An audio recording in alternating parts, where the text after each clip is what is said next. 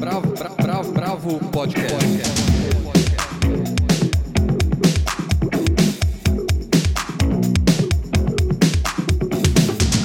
Olá, bem-vindos ao podcast da Bravo. Eu sou Guilherme Werneck e hoje estamos toda a redação aqui: Helena Banholi, Almir de Freitas, Paula Carvalho e Andrei Reina. A gente vai falar do documentário Democracia em Vertigem da Petra Costa, foi lançado pela Netflix, do livro Máquinas como Eu do Ian McEwan, de dois projetos musicais que vão fundo na religiosidade brasileira, Macumbas e Catimbós de Alessandra Leão e a nova leva de gravações do Mestres Navegantes do Betão Aguiar, a peça Mãe Coragem de Bertolt Brecht, na releitura de Daniela Thomas e Beth Coelho, do longa Deslembro de Flávia Castro e do livro Consolação de Carlos Messias.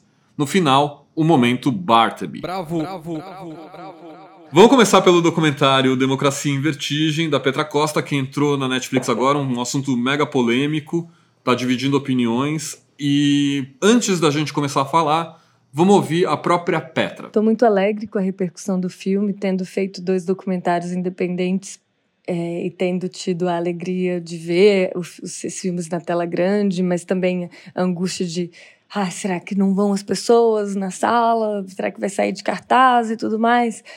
É uma experiência totalmente diferente com esse filme de no mesmo dia em que ele lança enxurrada de pessoas que puderam assistir aqui no Brasil, nos lugares mais distintos do país, no Japão, na Ucrânia, no Uruguai, e, e recebendo esse feedback pelo Instagram, pelo Twitter, pelo Facebook. Tem sido bem chocante mesmo, né? Porque é tudo ao mesmo tempo agora. É uma, uma até muda a concepção de tempo, né? De tempo e de espaço e muito feliz de ver o filme tocando pessoas no Brasil que de, de posturas políticas diferentes, de que votaram na S, que votaram no Bolsonaro ou que votaram no Lula Dilma, mas que se tocam pelo filme, é, deixando suas aversões de lado, podendo entrar numa história que, enfim, eu tentei sempre que fosse uma história sobre uma relação de um indivíduo com a democracia. Você pode concordar ou não com a postura desse indivíduo, mas é lindo ver as pessoas de, se deixando tocar, né? Porque você não precisa estar na mesma postura política de alguém para poder ressoar com aquela dor é, ou, ou, aquela, ou aquela alegria. E também de ver pelo mundo afora as pessoas vendo a nossa história como uma metáfora do que está acontecendo nos seus próprios países. Isso tem sido bastante gratificante pelo Twitter, principalmente essas respostas que vêm via democracia em vertigem e entendi a crise política do meu próprio país ou como a, a, a ascensão da direita como fenômeno mundial e como a erosão das, da democracia através das próprias instituições se dá. Porque é isso, acho que o meu grande aprendizado fazendo esse filme foi de como, de como essa erosão se dá, né? Porque todo mundo falava que o impeachment era constitucional ou que a prisão do Lula era constitucional e lendo esse livro Como as Democracias Morrem do Steven Levitsky do Ziblatt, eu entendi que sim, mas é através das próprias da própria Constituição que se subverte a democracia e o que garante a saúde de uma democracia são duas normas não escritas, que é o autocontrole e o respeito mútuo. Respeito mútuo com a pessoa que vai votar no outro partido e o outro partido como um partido legítimo, né? Significa, é, ele usa esse exemplo sem nem citar o Brasil, que apesar de terem tido tantas crises políticas nos Estados Unidos, eles se abstiveram de usar o instrumento do impeachment, que pode funcionar como uma bomba nuclear da democra na democracia, né? E isso tem ecoado nas pessoas, as pessoas sentirem uma identificação com a fala da faxineira no filme que diz, né, eu não votei na Dilma, mas eu sinto que ela ela deve ter feito algo de errado, mas a forma como ela foi retirada daqui foi tão agressiva e mesmo não tendo votado nela, eles terem tirado ela daqui sem eu ter participado dessa escolha enquanto cidadã me faz acreditar que a democracia não existe. E é isso que quebra a confiança das pessoas com o processo democrático. A democracia depende, acima de tudo, da confiança, né? do diálogo e da confiança.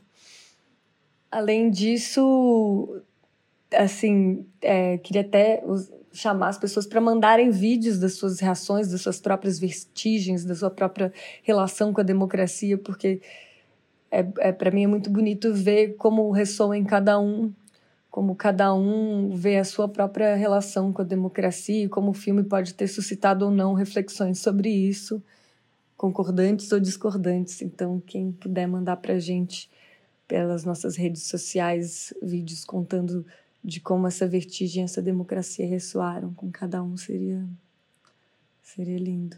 E espero que que possa ser uma suscitação e um convite para o diálogo, de voltar a dialogar com as suas famílias, com as redes de WhatsApp discordantes e sobre os princípios básicos da democracia, né? Então, podemos não concordar, votar em diferentes candidatos, mas vamos concordar que todos devem ter um processo jurídico, é, acesso a um processo, a um, a um julgamento justo, a um respeito a essas normas não escritas, assim, os, vamos voltar aos fundamentos da democracia, porque para mim está aí a esperança dentro dessa crise democrática. A, a crise democrática pode levar ao fim da democracia, como pode levar a uma epifania dentro da democracia, né? Assim, e espero que, que essa epifania aconteça. Bom, essa foi a Petra Costa. Helena, o que, que você acha do Democracia em Vertigem? Bom, o filme é uma leitura pessoalíssima, não só em primeira pessoa, como tendo a voz da diretora costurando todas as imagens. Tem a família da diretora no contexto político apresentado, tem o seu lugar de filha de dois militantes de esquerda que viveram anos na, na clandestinidade, tem a sua mãe como personagem é, enfim, a, a, Petra Costa está mergulhada até os dentes no filme que, que ela produziu. E ela assume o seu lugar de branca, de privilegiada, de rica, e a partir do que ela é, ela mostra a sua visão dos acontecimentos políticos dos últimos anos. É, ela não tem e nem pretende ter nenhum tipo de neutralidade. Ela apresenta a visão da história que ela tem através do material que ela reuniu, que é o registro dos eventos históricos dos últimos dois anos, as entrevistas que ela fez no Congresso, no Planalto, nas ruas, é, os arquivos que ela pega dos, dos telejornais. Enfim, para mim, o, o, filme é um registro dos mais importantes para nos ajudar a perceber a intensidade dos acontecimentos que levaram ao impeachment da, da presidenta Dilma e à prisão do ex-presidente Lula. Ele me ajudou a, a, colar os cacos e a elaborar um pouco o desamparo. O que eu acho importante destacar, e a Helena já falou disso, é, é que a gente está falando, na verdade, de um autodocumentário, né? É, não é uma autoficção, é um autodocumentário. E desse, dessa perspectiva, a gente tem que entender que é, é dessa perspectiva pessoal, dessa da perspectiva da história pessoal dela, que ela vai formar uma narrativa. É uma narrativa, e ela está falando de um país polarizado, é uma narrativa que fala com apenas um desses polos. No meu modo de ver, existem lacunas que não permitem usar o documentário para entender, por exemplo, quais as razões do outro polo. Por que, que o outro polo chegou onde chegou? O documentário não responde isso, mas acho que o documentário não se propõe a responder isso. Na verdade, o documentário se propõe a contar uma narrativa de um dos polos a partir de um filtro muito pessoal. Nesse sentido, não vejo nenhum problema, né? a não ser quem queira, na verdade, de um polo ou do outro, dizer que aquilo é totalmente verdade ou totalmente mentira. Se a gente for querer entender o que está acontecendo com o Brasil desde 2013, o documentário pode nos ajudar numa linha, mas ele é totalmente insuficiente para a gente poder compreender uma coisa que, inclusive, está acontecendo até agora. Está né? Tá muito perto para a gente entender o que está acontecendo. O documentário ele é uma parte dessa história, uma parte isso, com um filtro muito pessoal. A questão, eu acho que é importante, é que esse documentário vai ser visto no mundo inteiro. Então você tem, de fato, uma narrativa que vai predominar ali na, Netflix. Assim como um mecanismo. Assim Foi como um feito mecanismo. Pra ser visto no mundo inteiro com um viés e uma visão exatamente, da história. Exatamente, assim como um mecanismo. Mas com uma diferença, de que um é um documentário e, o o outro outro é é uma uma ficção, ficção, é. teoricamente baseada em fatos reais, tipo Narcos, assim, né? Uma ficção... é, É. e- Mas bem próxima da realidade. Bem- né? Sim. Tem um ponto inicial para falar do Democracia em Vertigem, que é o, o timing que ele estreou, né? Meio às, às revelações do Intercept de que claramente as investigações da Lava Jato tinham um viés político, e isso acho que in- influencia na, na recepção do filme. A gente está falando assim, no calor desses, desses acontecimentos, né? É, eu acho interessante, voltando um pouco a essa questão internacional e de visão internacional, eu acho que é um filme que tem a ver também com um jeito da Netflix de olhar para os conflitos recentes no mundo, né? Ela fez isso na, na Praça Tahrir, né, no The Square, ela fez isso naquele filme que chama Winter on Fire, Ukraine's Fight for Freedom, do, do Evgeny Afinex, que foram dois filmes muito que tiveram carreiras internacionais é, muito boas, né? O Winter on Fire, por exemplo, é um filme que conta a história do Euromaidan, que é a Praça Europa, né? Que são 93 dias de revoltas estudantis na Ucrânia, que começou com uma revolta contra o nacionalismo, pedindo mais integração europeia no país, e conforme a repressão aumenta, também aumenta a pauta de direitos humanos, a pauta anticorrupção, que nesse caso é encarnado pelo presidente Viktor Yanukovych e seus eh, membros do governo. O filme foi indicado ao Oscar de melhor documentário em 2016. O outro, que é um pouco antes, né, de 2013, é o filme que conta a Primavera Árabe a partir do, do Egito, né? Conta a queda de dois governos a partir do Egito, também com uma narrativa bastante próxima, e foi vencedor de três Emmys na, no, em 2014 na, na área de não ficção, de direção, fotografia e edição. Eu acho que o filme da Petra entra nesse lugar. E, eu- e os dois filmes são filmes que assumem lados. Eles não são filmes isentos, eles têm um, um- narrador que é subjetivo, né? E eu acho que nesse sentido o filme da Petra se integra dentro de um olhar Netflix para conflitos políticos. Pena que a gente ainda não teve a mesma perseverança e resistência que acontece no Egito e na Ucrânia, né? No Egito a história que- saiu, o tiro saiu totalmente É. pela culatra, mais ou menos como o lado, Brasil. sim. É, mas teve um primeiro momento que foi fundamental, né? É, mas eu acho que isso também tá no filme da Petra, né? Esse primeiro momento que, na verdade, o grande estopim desse, desse mundo é quando as pessoas vão às ruas em São Paulo pedir a redução da tarifa. Existe uma repressão muito grande, os processos de tarifa se regionalizam, né? Vão para outras capitais.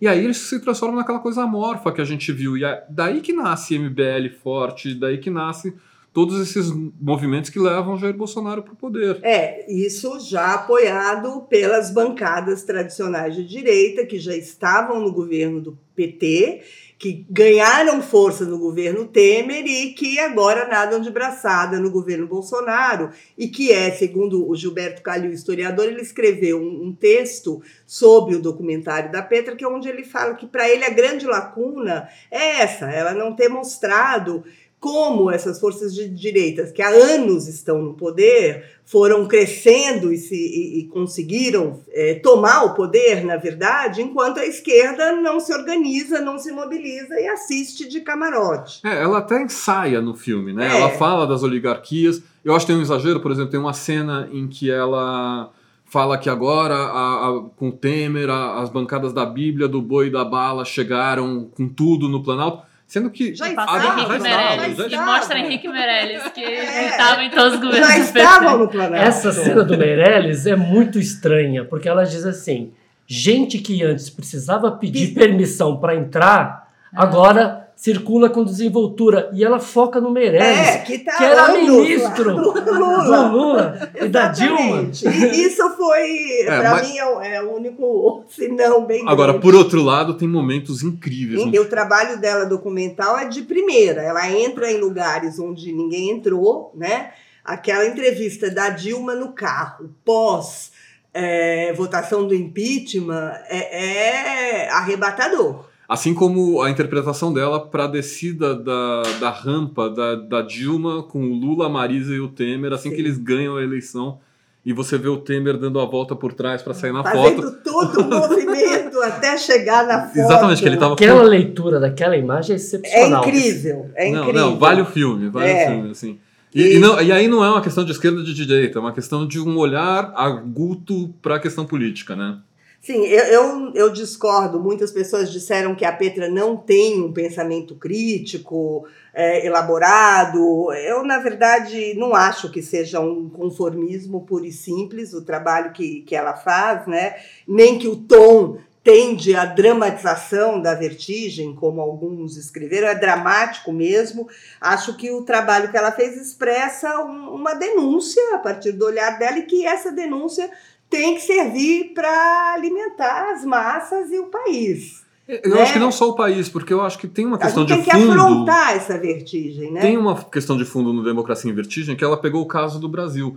Mas a democracia está em vertigem no mundo. Sim. A gente está vendo um derretimento da ideia de democracia, é, principalmente da democracia representativa, nas maiores democracias do mundo. Né? Na Europa você tem N casos, óbvio que são tipos diferentes de grupos que tentam ascender o poder e minar a democracia na Europa, mas a própria eleição do Trump, de um outsider político, essa visão que a gente tem do outsider político como alguém que vai salvar a gente da, da velha democracia, é uma parte de um sintoma do Democracia em Vertigem que para mim está no filme. Sim, é, o Zé Geraldo Couto ele escreveu uma crítica do filme e ele começa o, o início, a primeira linha do texto dele é spoiler dois pontos. O Brasil morre no fim. É, eu acho que a gente ainda não morreu, mas a gente está claudicante. Então é bom que, que se produzam pensamentos e filmes e, e tudo que for possível para que a gente não morra no fim. Mas voltando só para um ponto que o Almi levantou, concordo com ele que o filme só dialoga com um lado e propositalmente, isso fica claro. Eu só fico preocupada assim com pensando em termos mais locais. Tudo bem que o filme está no Netflix, está tá, para o mundo todo e isso é importante como uma representação do Brasil fora. Mas aqui no Brasil, essa construção de narrativas históricas que são feitas como a Petra, como, por exemplo, o último livro do Milton Raton, A Noite da Espera, que também mostra assim constrói um discurso sobre a movimentação da esquerda na UNB ali e você e fica claro ali que por mais que os estudantes fossem de esquerda pudessem ser pegos alguma coisa ele sempre alguém ia ter um costa quente para salvar eles no governo militar né? E eu acho que essa mesma nem sempre Paula. Não é mas no livro no livro sim. é, mas nem no livro. e na, na, nesse caso da Petra isso fica claro né? Ela por mais que os pais dela sejam militantes o avô dela era o dono um dos donos da Andrade Gutierrez um dos fundadores da Andrade Gutierrez ou seja, muito próximo de uma elite econômica que está na base desse bolsonarismo aí, de alguma forma, mas também que é uma base econômica. E também tem a. Ela, ela, ela não fala com a base, digamos, a, a, massa do bolsonarismo, que é uma massa ressentida e que está ressentida com pessoas é, justamente acho... como ela, como a, ela. É, eu não acho que a proposta seja essa, ela não camufla a informação de que é da família Andrade Gutierrez e não acho que o lugar que ela tem diminua o trabalho, a reflexão e o resultado do que ela fez. Bravo, bravo, bravo, bravo. Bom, um dos maiores escritores ingleses vivos, William McKeown, acaba de lançar aqui no Brasil Máquinas como Eu, um livro super interessante que coloca a questão da inteligência artificial e da, da robótica num outro plano. Eu e o Almir lemos o, o, livro, mas acho que o Almir pode fazer uma apresentação com mais profundidade. Bom, o, o livro, na verdade, se chama, o original em inglês chama Máquinas como Eu. A, a edição da Companhia das Letras traz, traz o complemento também dentro, chama Máquinas como Eu e Gente como Vocês. Que, na verdade, é uma das falas de um dos personagens desse livro, que é um, é um robô, né, é o Adão, é, é importante contextualizar esse livro do Ian McEwan. É um livro que tem um tempero de ficção científica muito forte, mas é um tempero de ficção científica que ele trabalha de uma outra maneira. Ele, o Ian McEwan cria uma realidade alternativa, em que a história é alternativa. Assim, claramente ele está interessado em voltar aos anos 80 na, na Inglaterra, que é uma década agitada por lá, porque tem a Guerra das Malvinas, tem Inclusive, em 84, tem um atentado contra Margaret Thatcher, contra a delegação é, do Partido Conservador que estava no hotel. Ele vai reunir esses elementos e ele vai criar uma história, uma realidade paralela, com duas vertentes principais. Primeira, alguns dos eventos históricos que a gente conhece não acontecem da maneira como a gente sabe. Então, principalmente ali, a Inglaterra perde a Guerra das Malvinas. E perde as Guerras das Malvinas especialmente por um fator. O Alan Turing continua vivo. E continua vivo por conta de uma decisão que ele tomou na vida dele no passado, diferente da que aconteceu. Para quem não se lembra, para quem não sabe, ou para quem não assistiu o filme com Cumberbatch fazendo o papel do Alan Turing, o Alan Turing foi o, o matemático que desenvolveu um sistema de computação, ele é considerado o pai da computação, que fez com que a Inglaterra conseguisse decifrar as mensagens criptografadas dos nazistas na Segunda Guerra Mundial. É um herói de guerra, mas posteriormente ele caiu em desgraça porque foi flagrado num caso homossexual e pela lei inglesa era crime e ele tinha que optar entre ser entre a castração química ou encarar a prisão. Na história real, ele encara a castração química, que foi a ruína dele, na verdade. Ele morre em 54. Aqui nos anos 80 ele está vivo. E é por conta dele estar vivo que uh, os algoritmos que guiavam os mísseis Exocet franceses conseguem ser eficientes o suficiente para abater a frota naval inglesa na Guerra das Malvinas. O Alan Turing é uma pessoa fundamental também, porque a partir dos algoritmos dele é que se desenvolve as redes neurais, neurais que tornou possível o um mundo digital 30 a 40 anos mais cedo do que a gente imagina. Então, os carros autônomos, eles começam a ser testados no fim dos anos 70. No início dos anos 80, já é possível criar androides semelhantes aos seres humanos com consciência de si. E é a partir daí que se desenrola a história. É, e tem internet já, né? Tem internet. É, a internet como agora, redes sociais. Rede social, tudo isso, assim. tem tudo isso. Isso nos anos 80. Imagina a loucura dos anos 80 misturado com rede social e androides sencientes, né? A história é basicamente a seguinte: é lançada uma empresa lança o primeiro lote de androides que são imitam à perfeição os seres humanos ou quase a perfeição dos seres humanos. É um lote de 25 androides que são distribuídos entre sexo masculino e feminino. O personagem da, dessa história, que é o Charlie, ele adquire um, ele recebe uma herança e consegue adquirir um desses androides ele é um cara que tem formação em antropologia, tem esse contraste que, que vai ser importante na primeira, primeira metade do romance, da visão do que é ser ser humano, e ele tem interesse também em eletrônica e informática.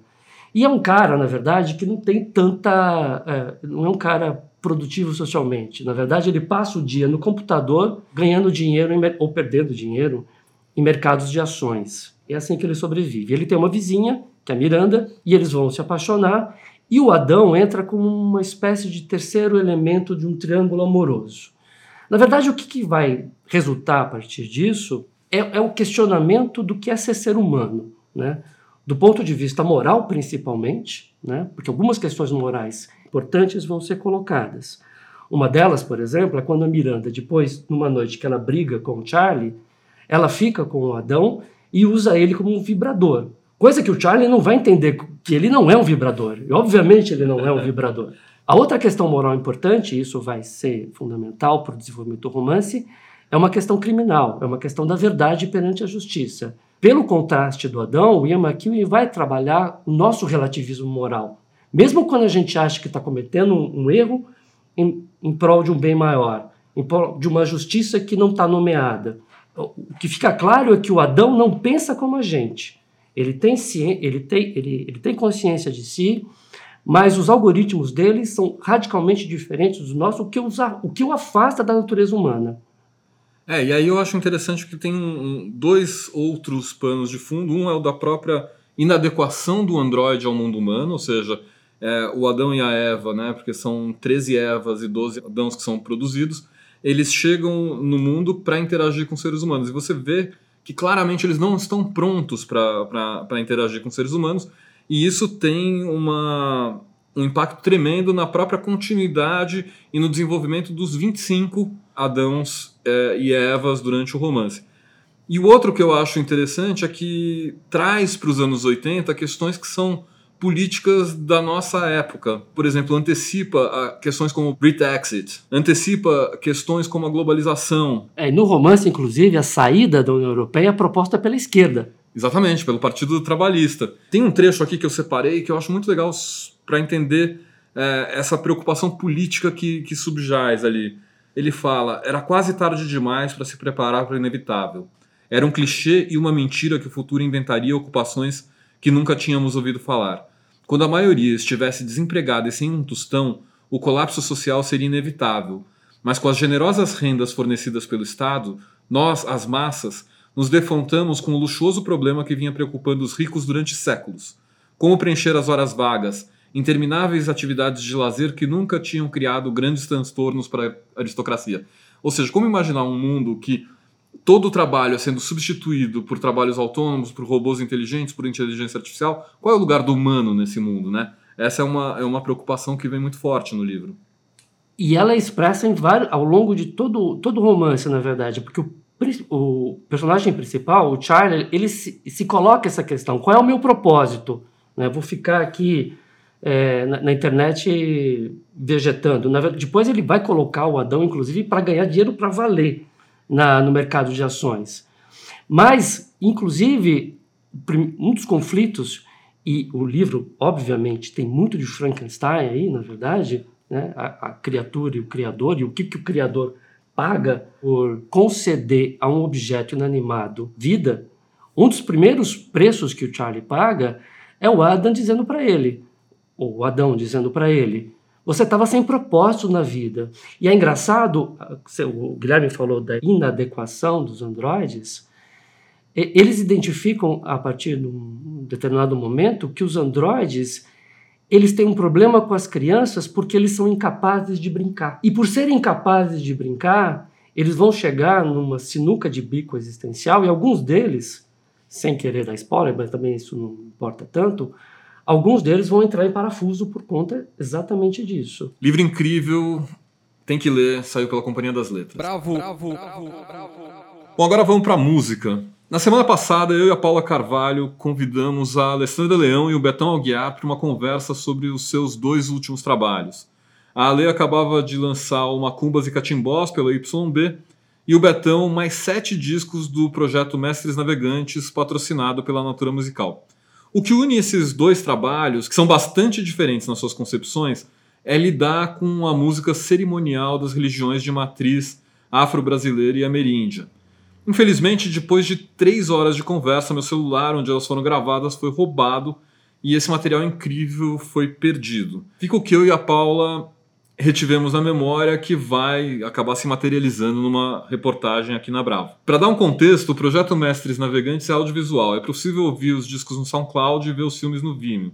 O Betão Aguiar é um músico que faz parte da banda do Arnaldo Antunes, mas já tocou com Deus e Todo Mundo, de Moraes Moreira, que é companheiro do seu pai Paulinho Boca de Cantor no Novos Baianos, a Marisa Monte. E ele vem registrando os mestres da música popular no Brasil todo, Nessa nova leva de discos gravados na Bahia entre julho e agosto do ano passado, ele registra grupos de capoeira Angola, de Chegança e o que mais nos interessou para fazer essa ponte com Alessandra Leão, os grupos de candomblé Angola, Caboclo, Jajimarre, Nagô e Queto. É um trabalho esmerado de registro quase antropológico que tem uma gravação super bem feita e é uma aula sobre esses mestres da cultura popular.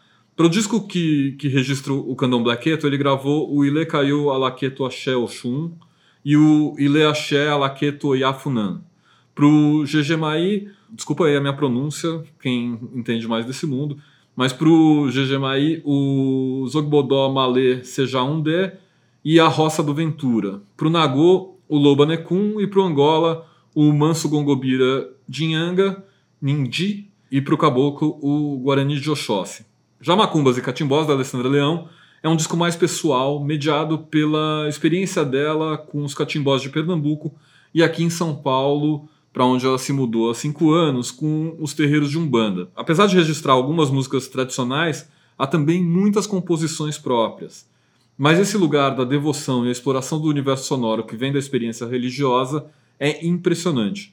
Durante a nossa conversa, ela enfatizou que não é uma música de ritual que ela não leva um ritual para o palco, mas que durante os shows ela pede licença para as entidades. É um trabalho artístico, teoricamente, sem evocar os santos, mas que nesse terreno a gente nunca sabe. Como é que você vê essa conexão, Paula? Pois é, Eu acho que a grande questão, e isso ficou claro na conversa, é que todas as manifestações assim que são tratadas aqui no Brasil como se fossem parte da mesma coisa, assim, como se ah, todo mundo cultura popular, música de candomblé, macumba, né, como é o próprio nome do disco, são tidas como, como a mesma coisa e, e na verdade a Alessandra fala que esse disco tem camadas, né, e elas vão se revelando conforme o seu interesse em entender melhor sobre o que você está vendo e o que você está ouvindo. E eu acho que é bem por aí. É, se você, eu comentei com alguns amigos assim é, sobre esses discos, e aí a pessoa falou: "Ah, achei legal e tal, mas vai se repetindo, né, ao longo do disco". Só que na verdade é, são tem elementos completamente diferentes. A forma como os instrumentos são feitos é diferente. É, tem instrumento com pele de cobra, tem instrumento com pele de bode, tem a briga com os instrumentos que são feitos de nylon, é, tem a forma de cantar, a forma de tocar, o toque para Oxum, para cada orixá, para Logunedé, para Xangô. Enfim, são toques assim que se você ouve uma música de Carlinhos Brown, se você ouve uma música de Gilberto Gil, vai estar tá presente assim. É uma coisa que permeia a nossa cultura da indústria musical mediada pela indústria fonográfica, né? uma cultura mais comercial, de uma forma completa, assim. Para mim, é, o que eu pensei nessa conversa, assim, conversei com o Gui para a gente fazer, porque foram discos que me incentivaram muito a querer entender mais sobre essas diferenças, assim. O que é um toque para Xangô, o que é um toque para Exu. Eu, eu comentei, inclusive, com a Leio Betão, que eu acho que isso devia ser ensinado na escola, né? Que devia ser devia estar tá muito mais sistematizado esse conhecimento, assim, porque é um conhecimento que permeia toda a nossa cultura brasileira e a gente não, sei lá, tem muito pouco acesso, assim, pelo menos que eu vejo, assim. Isso porque você é da Bahia, né? a gente que é elite branca de São Paulo tem, tem menos ainda, tem que ir muito atrás. O que eu acho muito interessante, é, assim, no, no, trabalho do Betão é, é esse registro mesmo, essa coisa dele, dele ir atrás dos toques e, obviamente, que a gente poder relacionar isso uh, com as outras músicas. Mas na Alê, é, eu acho primeiro que tem uma coisa de produção interessantíssima no trabalho dela, que é, é um jeito de gravar, de processar os instrumentos para que eles fiquem mais vivos, principalmente os tambores. É, é quase como se você estivesse ouvindo os tambores ao vivo, que é muito raro isso numa gravação, então teve esse, esse apuro. E eu acho que tem essa camada das letras também, de trazer o universo dela e da relação dela com as divindades para um plano lírico. Então eu, eu, acho que é um baita trabalho de, de música, independentemente de você pensar em música de devoção ou nesse grande balaio que chamam de, de música regional. Né? Inclusive, isso foi uma das coisas que ela. A primeira coisa que, que ela começou a nossa conversa era com esse estigma do, da música regional, estigma da música folclórica, que é uma problematização que a Alessandra traz no trabalho dela inteiro, desde o Comadre Fulozinha. Aí ela vem fazendo um trabalho incrível, ela e o marido dela, o... Caçapa. Rodrigo Caçapa, que eles têm, por exemplo, no ano passado eles lançar, eles conseguiram lançar o disco do Bill Rock, né, que o Gui até fez uma entrevista. Eu fui no show, foi, foi incrível, e eles trouxeram parte da família do Bill Rock para o show, assim, eles têm feito um diálogo muito interessante com as próprias pessoas que criam, assim, trazendo ela para os shows e... É, aí até que eu vi o contato entre o trabalho da Lei e o contato do Betão, né? não só pelo, pelo, pelo mote do, do, do, desse tipo de... dos candomblés e da Umbanda e dos catimbós, mas também por essa vontade de dar voz a esse Brasil popular. É isso aí, eu recomendo muito que ouçam. Também, ó, e o do Betão é muito simples, é só ir no procurar por Mestres Navegantes, tanto no Vimeo quanto no SoundCloud, e o da Lê tá no Spotify, tá em todas, nos, as, plataformas. todas as plataformas. Quando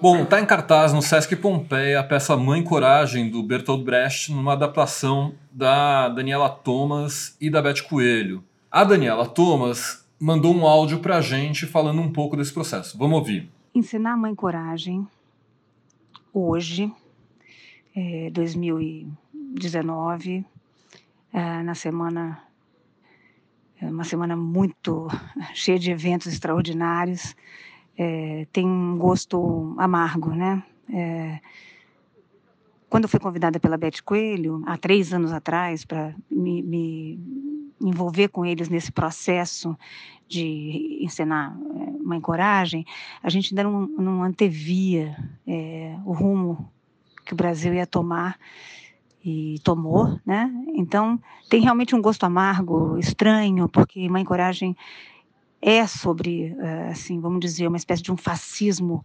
atávico uh, da humanidade, como se houvesse assim, é, como é que é? a cadela do fascismo está sempre no cio, como diz o próprio Bertolt Brecht, né? E então é fascinante é, lidar com esse clássico sobre as, sobre a mesquinharia, sobre a, a doença humana de optar pela pela dor, pelo sofrimento, pela ganância, é, no momento que, a gente está vivendo. Dito isso, o espetáculo não foi transposto é, para o nosso tempo. Eu acho que uh, o clássico tem essa força né, vital de falar sobre algo que transcende tempo espaço. E eu acho que a gente procurou, procurou nessa encenação trabalhar justamente com o que há de universal, tanto, tanto uh, nas guerras quanto no espírito humano. Então, não é uma transposição de jeito nenhum. É, a encenação, os figurinos, a música, é uma, é, trata de algo perene sobre uh, a nossa na condição humana e mas eu acho interessante o fato da gente ter encenado ela nesse momento e eu acho que as pessoas vão ficar uh, surpresas uh, e uma surpresa um pouco angustiante, né? Porque realmente é uma situação terrível essa de que se repete ciclicamente, uma espécie de um, de um impulso autodestrutivo humano, né? É, a, a Mãe Coragem marca na minha carreira, na minha, no meu, no meu trabalho, um reencontro com uma parceira extraordinária da minha vida, que foi, que é Beth Coelho, com quem eu tive uma, um trabalho muito profundo, muito intenso nos anos, final dos anos 80, no começo dos anos 90. E depois esse ato de vinte e tantos anos. Então, esse reencontro ele é muito, muito bacana para ambas e eu acho que para todos, porque tem aí uma, uma parceria profunda, uma, uma, uma, crença, umas convicções sobre fazer teatral, sobre. É, ideias sobre a vida e sobre arte que, que acho que a gente conseguiu fazer uma coisa bem bacana, bem expressiva e com aquela potência que acho que alguns conhecem e podem vir a conhecer, que é a atuação de Beth Coelho, que é um, realmente um gênio, uma pessoa, uma atriz assim de, uma, de um repertório, de uma de uma força no palco, é, de uma é um imã, né, é, para quem vai assisti-la.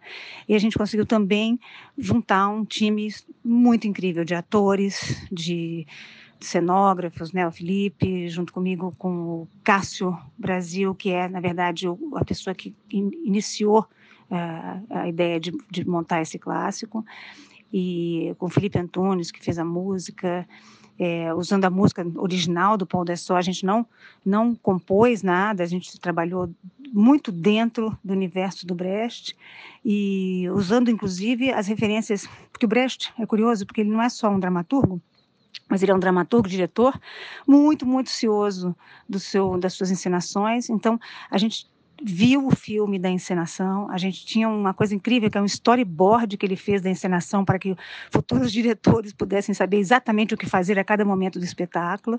Então a gente lidou com isso também, foi muito interessante.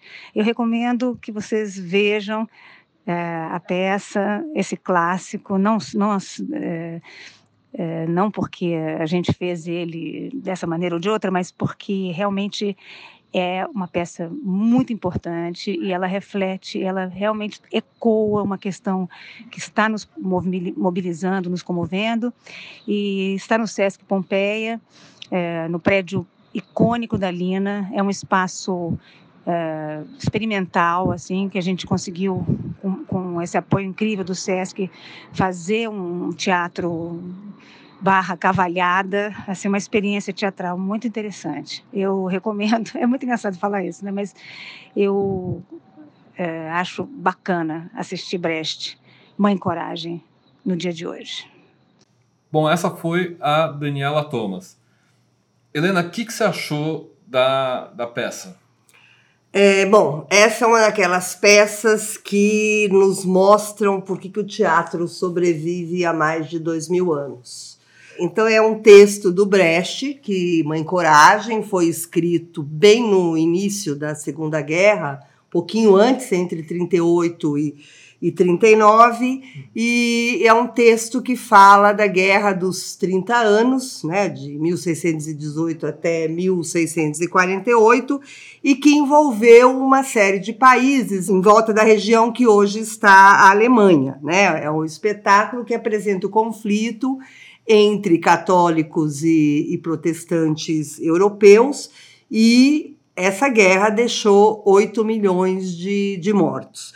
Então, a protagonista da peça é a Ana Firlen, que é batizada de Mãe Coragem, que é uma personagem que vive e lucra com a guerra. Ela acha o seu lugar na guerra, é ali que, que, que ela desenvolve é, os seus sentimentos amorosos, o seu ódio, ela, onde ela constrói toda a, a, sua vida, né? Ela é sustentada e é roubada pela guerra. Nessa montagem, do, do Sesc Pompeia, a Mãe Coragem é feita por Beth Coelho, que é certamente uma das grandes atrizes brasileiras das últimas décadas, e que aqui ela se supera numa atuação que é muito intensa, mas que também é muito sutil. Ela vai no âmago, ela engole essa personagem, que é uma das personagens mais ricas da, da da dramaturgia, uma figura mítica, despudorada, intensa. Então, o trabalho da Beth Coelho é arrebatador.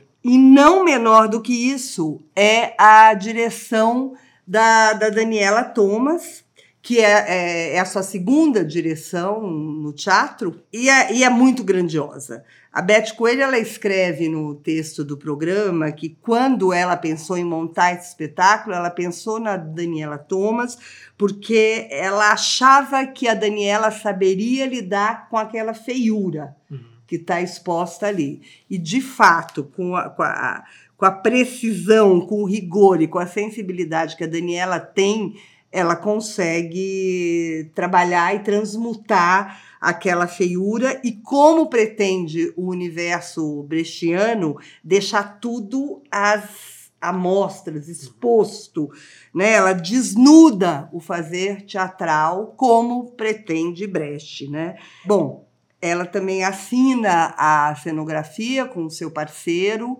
o Felipe Tassara, e mais uma vez eles detonam. O público assiste o espetáculo de uma arquibancada eles construíram um palco de 240 metros que é todo coberto de terra. Para eles, essa terra, essa lama que, que os atores vão vivendo, consumindo ali ao longo do espetáculo, é um pouco da lama de Mariana, é um pouco da lama de Brumadinho, é um pouco da lama do Brasil como um todo, né?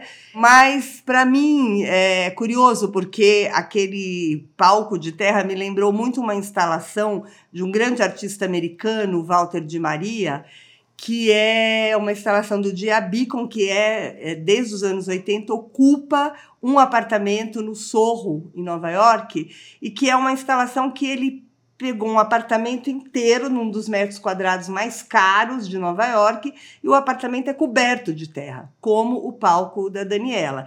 E ali, quando você entra e, e você vê é, aquela natureza, né? Que surge ali no lugar menos natural possível, fica muito claro o, o a terra, o, o, valor da terra, a percepção da terra como propriedade, né? a terra como valor, a terra como dinheiro. E eu acho que é isso que vai acontecendo no, no espetáculo, é, na Mãe Coragem. Eu tive essa mesma sensação de quando eu entrei nesse Earth Room ou quarto de terra do Walter de Maria, né? é, é uma desolação que sugere que todos os, os lugares é, são qualquer lugar, que é um dos atributos da guerra, né? Não sei, Andrei, que que você, como é que você percebeu isso tudo, né? Não, a, a primeira coisa que me, me chamou a atenção lá, até anterior à própria peça em si, é que tem um encontro muito interessante ali do, da peça com o lugar em que ela é encenada, né? O Sesc Pompeia, como é sabido, foi projetado pela Lina Bobardi, né? Para fazer uma peça com essas dimensões, ele não foi encenado nem no teatro, nem na comedoria, nem no galpão que tem ali, mas no ginásio do, do Sesc. E então e tem arquibancadas em todos os lados ali de onde fica a quadra, né? Então não é tanto um teatro de arena, mas uma arena esportiva que vira um teatro ali, né? O que talvez até acirre a dimensão do conflito, né? O, o que tem no, no esporte também na, na guerra. Mas uma coisa que eu acho muito interessante do esse, esse aspecto quase monocromático da, da cenografia joga muito atenção pro jogo dos atores e dos músicos, né? Tem muitos músicos em cena, incluindo a, a, a Juliana Perdigão, e eles estão à, à, vista das pessoas, né? Nisso que a Helena falou, do que no teatro brechtiano as coisas estão à mostra, né? Você não é uma trilha sonora que se esconde, que você acha que vem do além. Você vê os músicos estão do seu lado tocando ali e tal. E eu acho que isso permite que o espectador foque no jogo que é colocado por esse tipo de teatro, né? E acho que uma das uma das características importantes da, da Mãe Coragem é, na verdade, uma característica do teatro épico do Brecht, né? Ele, ele começou a desenvolver isso nos anos 20, e essa peça já é do comecinho dos anos 40, quando ela estreia, né? Ele, esse, essa forma de fazer teatro já estava muito desenvolvida pelo Brecht, e ela, e ela se caracteriza, entre outras coisas, por ter uma espécie de aprendizado pelo negativo. Você assiste a peça, acho que esse é um comentário do Sérgio de Carvalho, você assiste as peças do Brecht para entender como o mundo não deveria ser. Tem quase um certo espírito de porco regendo assim a maneira como ele escreve. Você ouve comentários que contrariam o senso comum, ou mesmo bom senso, porque essa personagem ela tá justamente fincada nessa contradição, né? Ela é uma mãe super protetora que quer cuidar dos filhos e ao mesmo tempo ela lucra com uma guerra que prejudica a sua própria família, né? E, e, parece que o Brecht ele escreveu esse personagem da Mãe Coragem para ser odiado. Uhum. E não foi isso que aconteceu, né? A, as pessoas têm uma empatia muito grande com a personagem, né? E nessa montagem que a Beth Coelho faz brilhantemente, uhum. mais ainda, né? E, bom, a, a, segunda grande protagonista é a carroça da Mãe Coragem, uhum. que é ali uma carroça carregada de objetos que ela vende para sobreviver. Daí que vem o dinheiro. Ela vende para os soldados, né? E, e, é disso que trata a peça, né? Dessa uhum. sobrevivência nua e crua mesmo. A hora que você está ali, não tem saída, como é que as coisas acontecem. Então, aquela mulher com aquela carroça tem ali um destino selado, né? Que vem ali coroado com os três filhos que puxam essa carroça. Uhum. Aliás, um destaque para a atuação de uma das filhas, é uma filha muda, que é interpretada pela Luísa Curvo, que é um ponto alto, é uma personagem muda, que preenche o palco com aqueles sons guturais, uhum. com seus gestos, e que vai é, ganhando, né? A desgraça dela vai ganhando espaço então é, é, é dilacerante, é um personagem muito bonito, muito bonito. Acho que, acho que vale a pena destacar também que essa é uma tradução nova da peça. Ela foi feita pelo Marcos Renault, é, que, já, que já, é, já traduziu outras peças, ele faz isso há muito tempo, apesar de não ser a principal profissão dele. E ele, ele fez essa tradução é, não num gabinete, mas na sala de ensaio, né? Como junto com a Daniela Thomas e a Beth Coelho, eles fizeram uma opção por tornar o texto mais coloquial e fazer com que ele tivesse mais embocadura, né? Coubesse é. melhor na boca dos, dos atores. Eles disseram isso numa entrevista para a Folha. Não, e deve ter sido muito difícil essa Imagina. transposição, sobretudo das canções. As canções são difíceis, é. são estranhas, não tem rima, é, é duro, e elas permeiam e desenham, né? Todo o espetáculo. A Beth Coelho ela fala que é, a música é, é, ela tá ali como se ela acompanhasse o arrastar daquela carroça pelo campo de guerra. Então é, é difícil. Aí, mas você tem atores que conseguem levar à frente lindamente, né? Então, Uhum. acho que é um espetáculo difícil. Ah, tem a luz ainda do Beto Bruel, que é Uhum. incrível, porque ele consegue é, levar essa desolação, essa desgraça, essa esperança. Ele vai colorindo ou descolorindo a cena, né? Com muita precisão também. É um espetáculo difícil, não é um espetáculo fácil, Uhum. né? Brecht não é fácil. Agora, é primordial. Ele fica em cartaz até o dia 21 de julho, de terça a domingo. Só não tem sessão na segunda-feira. Vale a pena ir. Bravo, bravo, bravo, bravo. Bom, agora a gente vai falar do belíssimo longa Deslembro da Flávia Castro, que está nos cinemas. Antes, vamos ouvir o que a Flávia tem a dizer sobre o filme. Oi, meu nome é Flávia Castro, eu sou diretora do filme Deslembro, que conta a história de uma menina, de uma adolescente, que volta para o Brasil depois da anistia, no final dos anos 70, início dos anos 80.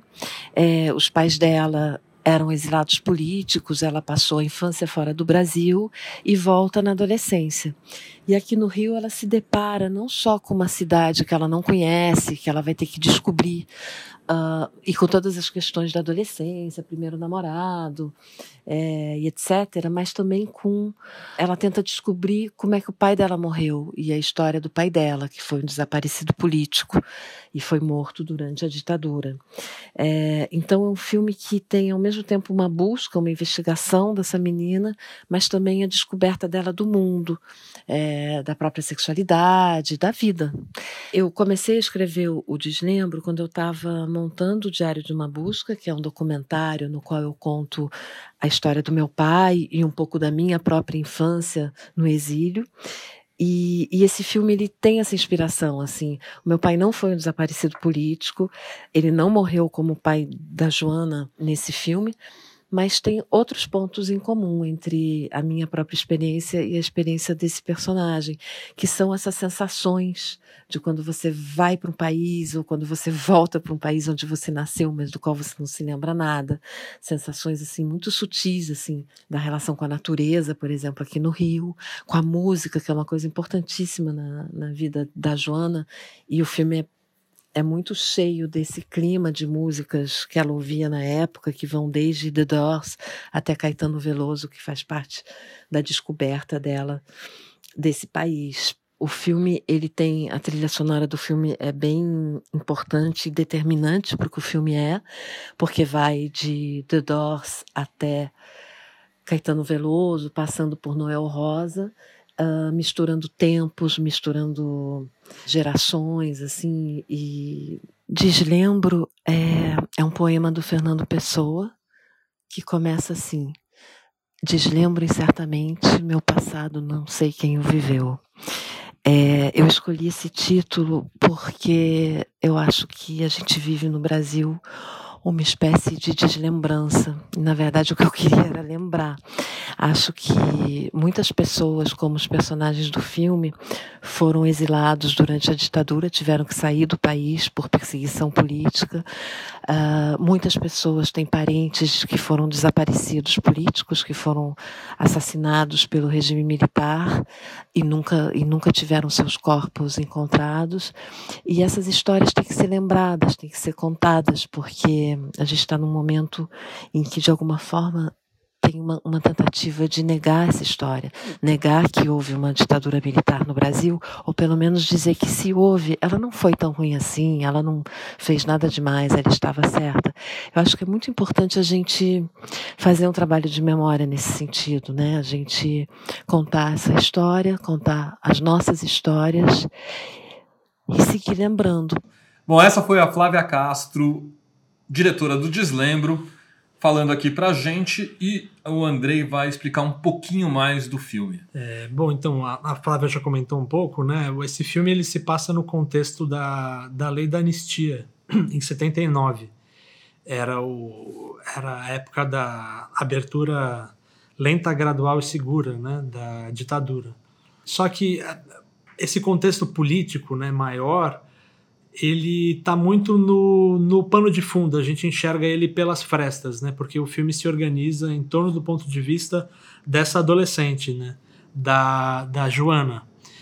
E o roteiro como é muito baseado em experiências da própria Flávia, então tem uma, talvez até como o filme da, da Petra, talvez ele radicalize isso de enxergar um momento político do Brasil por um filtro pessoal, por um filtro particular. Isso se traduz na forma como ela filma, inclusive, né? Tem muito de câmera na mão e não é nem a, a Steadicam, né, que fica ali fixa, né? É uma câmera na mão trêmula, assim, quase como se a gente estivesse acompanhando uma, uma filmagem da própria família, muito perto das pessoas, tem passa uma sensação de intimidade mesmo. Que eu acho que o filme a, a gente assiste muitos filmes sobre ditadura, sobre momentos totalitários, sobre regimes, regimes repressivos, etc. E geralmente as narrativas são muito épicas, né? Se foca no andar de cima, como isso funciona nas instituições, etc. E aqui a gente vê os efeitos da ditadura nem no corpo daqueles que foram torturados, né? Mas os efeitos subjetivos que ele tem nas pessoas que ficam também, né? Nas pessoas que sobreviveram às torturas, às prisões e nas pessoas que sobrevivem aos pais que sofreram isso, né? É um filme muito delicado que tem essa sobreposição do pessoal com o político e eu acho que é muito sensível. Não sei o que vocês acharam. Eu amei o filme. Para mim é um dos melhores filmes brasileiros recentes. Eu acho que tem um trabalho de ator sensacional ele, ele, é legal entender que ele, ele tá um pouco mais pra frente, né? Ele não é um filme filmado em 79, ele tá ali no começo dos anos 80, situado, uhum. você ouve isso pela música, que é muito presente no filme, é uma música maravilhosa. É, tanto nas pequenas escolhas de músicas pré-gravadas, quanto na música que é entoada pelos próprios personagens, né? Você tem, por exemplo, uma cena que para mim foi muito bonita, que é a menina tem todo um mistério, o pai dela é um desaparecido, tem todo um mistério acerca do pai, porque deve ser um diálogo muito difícil com a mãe falar da, da morte do pai. Quando eles voltam, eles encontram um ex-companheiro de luta armada do pai que tinha sido preso junto com ele. E o pai dele conta da prisão do pai dela através da, da música do Noel Rosa, cantando uma música do Noel Rosa. Então, são, são pequenos detalhes, assim, pequenos sabores que eu acho que engrandecem muito esse filme, justamente pelo que você falou, pela intimidade, você entra dentro daquele universo, você sente parte daquela família, que é uma família multilatino-americana, exilada na França, porque é um, é um pai, o segundo, o segundo marido da, da, da mãe da, da Joana é chileno, é, e eles decidem voltar para o Brasil na anistia. Você tem esse contexto da criação do PT. É um filme muito, muito, muito bonito. Ao mesmo tempo tem todas as questões de adolescência, né? Uhum. A descoberta do amor, a, desco a dificuldade de, de sair de um ambiente onde você já está aclimatado, que é a França, que é Paris, para vir para o Rio de Janeiro que ela não sabia como é que ia ser. Uhum. Eu, eu achei sensacional. Não, eu achei também é um filme lindo. Para mim não é um filme calcinante, mas ele é de uma delicadeza e de uma esperteza, no meu ponto de vista, que me tocou muito também, porque é, o que mais eh, me marcou ali foi a fragmentação da memória da infância da, da, da, personagem, que trata daquele lugar do deslocamento que aí é construído entre o, o lembro e eu deixo de lembrar, uhum. né? É, e, e, aí você vê, e, e, ao mesmo tempo em que ela nos faz relembrar o tempo inteiro o que significou a ditadura militar no Brasil, uhum. como ficaram aqueles que tiveram as suas vidas é, destruídas, o peso do exílio, a dor de tudo, a ausência, enfim, né? Uhum. Então, para mim, é, é, essa brincadeira do lembro, do deslembro, do significado da memória, da, da dor dessa memória fragmentada que essa personagem carrega, é muito bonito. Uhum. Essa construção da diretora, né? E é um filme com pouquíssimos atores, né? Um núcleo muito pequeno, assim, e eu acho que isso reforça essa sensação é, íntima, né? É. é. é. um filme que não deve ter sido muito caro. Você sabe Não, é, é, um, é um filme sei, de baixo orçamento. Eu li, eu não sei o valor, mas é um filme de baixo orçamento, um filme. Então é, mostra como você pode fazer muito com pouco. Exatamente. Bom, eu, eu queria deslembrar, é uma palavra que está dicionarizada, mas que a gente não usa, né, praticamente. E a, a Flávia colheu o termo lá no Fernando Pessoa, nos primeiros versos de um poema lindo que eu gostaria de Lê. Deslembro incertamente meu passado, não sei quem o viveu. Se eu mesmo fui, está confusamente deslembrado. E logo em mim, enclausurado, flui. Não sei quem fui nem sou, ignoro tudo. Só há de meu o que me vê agora, o campo verde, natural e mudo, que um vento que não vejo vago aflora. Sou tão parado em mim que nem o sinto.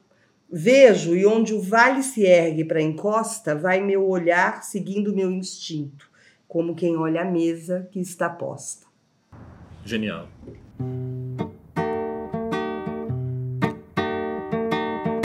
Existirmos, a que será que se destina? Pois quando tu me deste a rosa pequenina, vi que és um homem lindo e que se acaso assina, do menino infeliz não se nos ilumina. Tampouco turva-se a lágrima nordestina.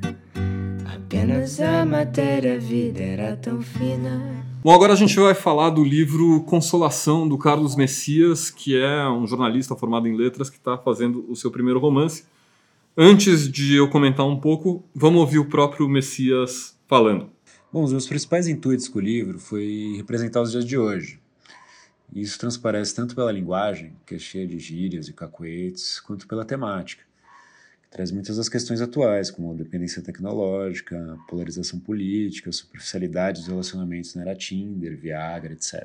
Eu escolhi fazer isso pelos olhos do Marco Camargo, o protagonista e narrador, que é um jornalista que está prestes a completar 30 anos e entra em crise ao levar um pé na bunda da namorada e ser demitido da redação onde ele trabalha. Então, ressentido, meio que por vingança e principalmente para se autoafirmar, ele se coloca a meta de levar 100 mulheres para a cama, e vai se falar bastante nessa busca. O livro se passa entre 2012 e 2014, uma época que, apesar de recente, ainda não se falava tanto sobre o machismo como hoje, embora ele já não tivesse mais sendo tolerado. E me pareceu interessante retratar o que se pode chamar de um esquerdo macho no limbo, um cara que ainda não entendeu que seu modo de enxergar mulher e o sexo estão completamente errados que ele precisa desapegar de quase tudo que aprendeu e que esse padrão de comportamento não é saudável nem para ele. E eu tentei incorporar isso à linguagem, que expõe muitos dos vícios e das contradições identitárias que estão relacionadas à masculinidade tóxica. Bom, esse foi o Carlos Messias falando de consolação.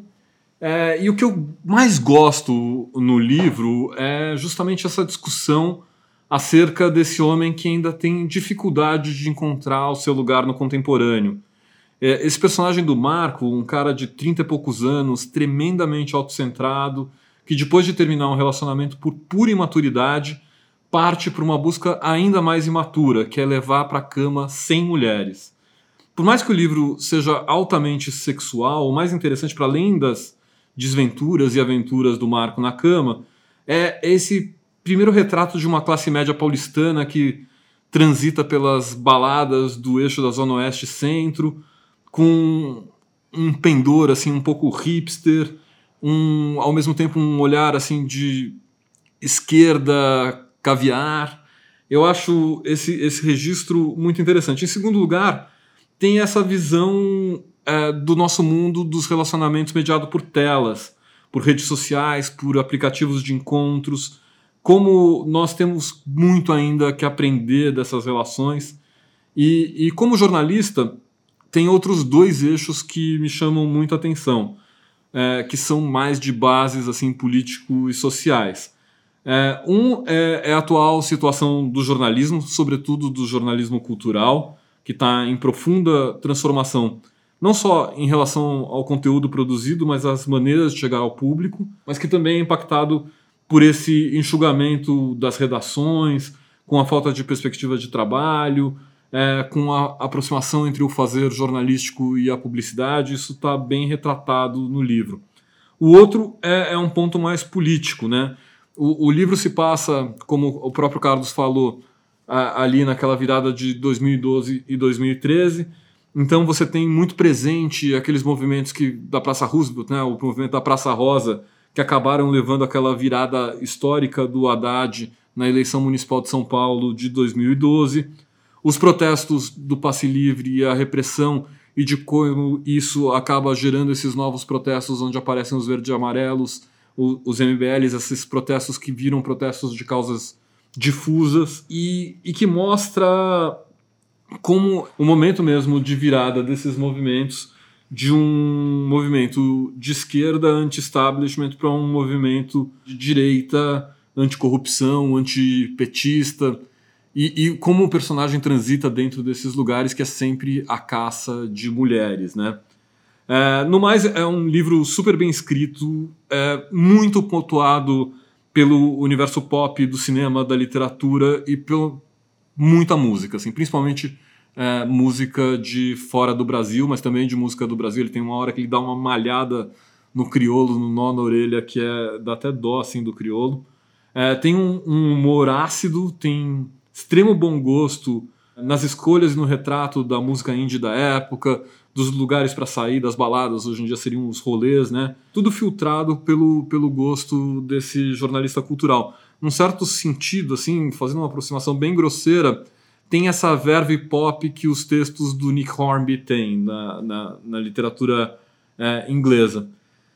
Mas ainda assim, o mais interessante é como ele captura com acuidade um tipo de homem, ou melhor, um tipo de comportamento masculino que, mesmo exagerado por essa lente do homem planilha, busca um lugar frente às novas realidades do feminino, falando inclusive dessa lacuna que existe entre o discurso, né, e o discurso tanto machista quanto antimachista, e a prática na vida real, assim. É um belo livro que saiu pela editora Prosaica, vale muito a pena ler.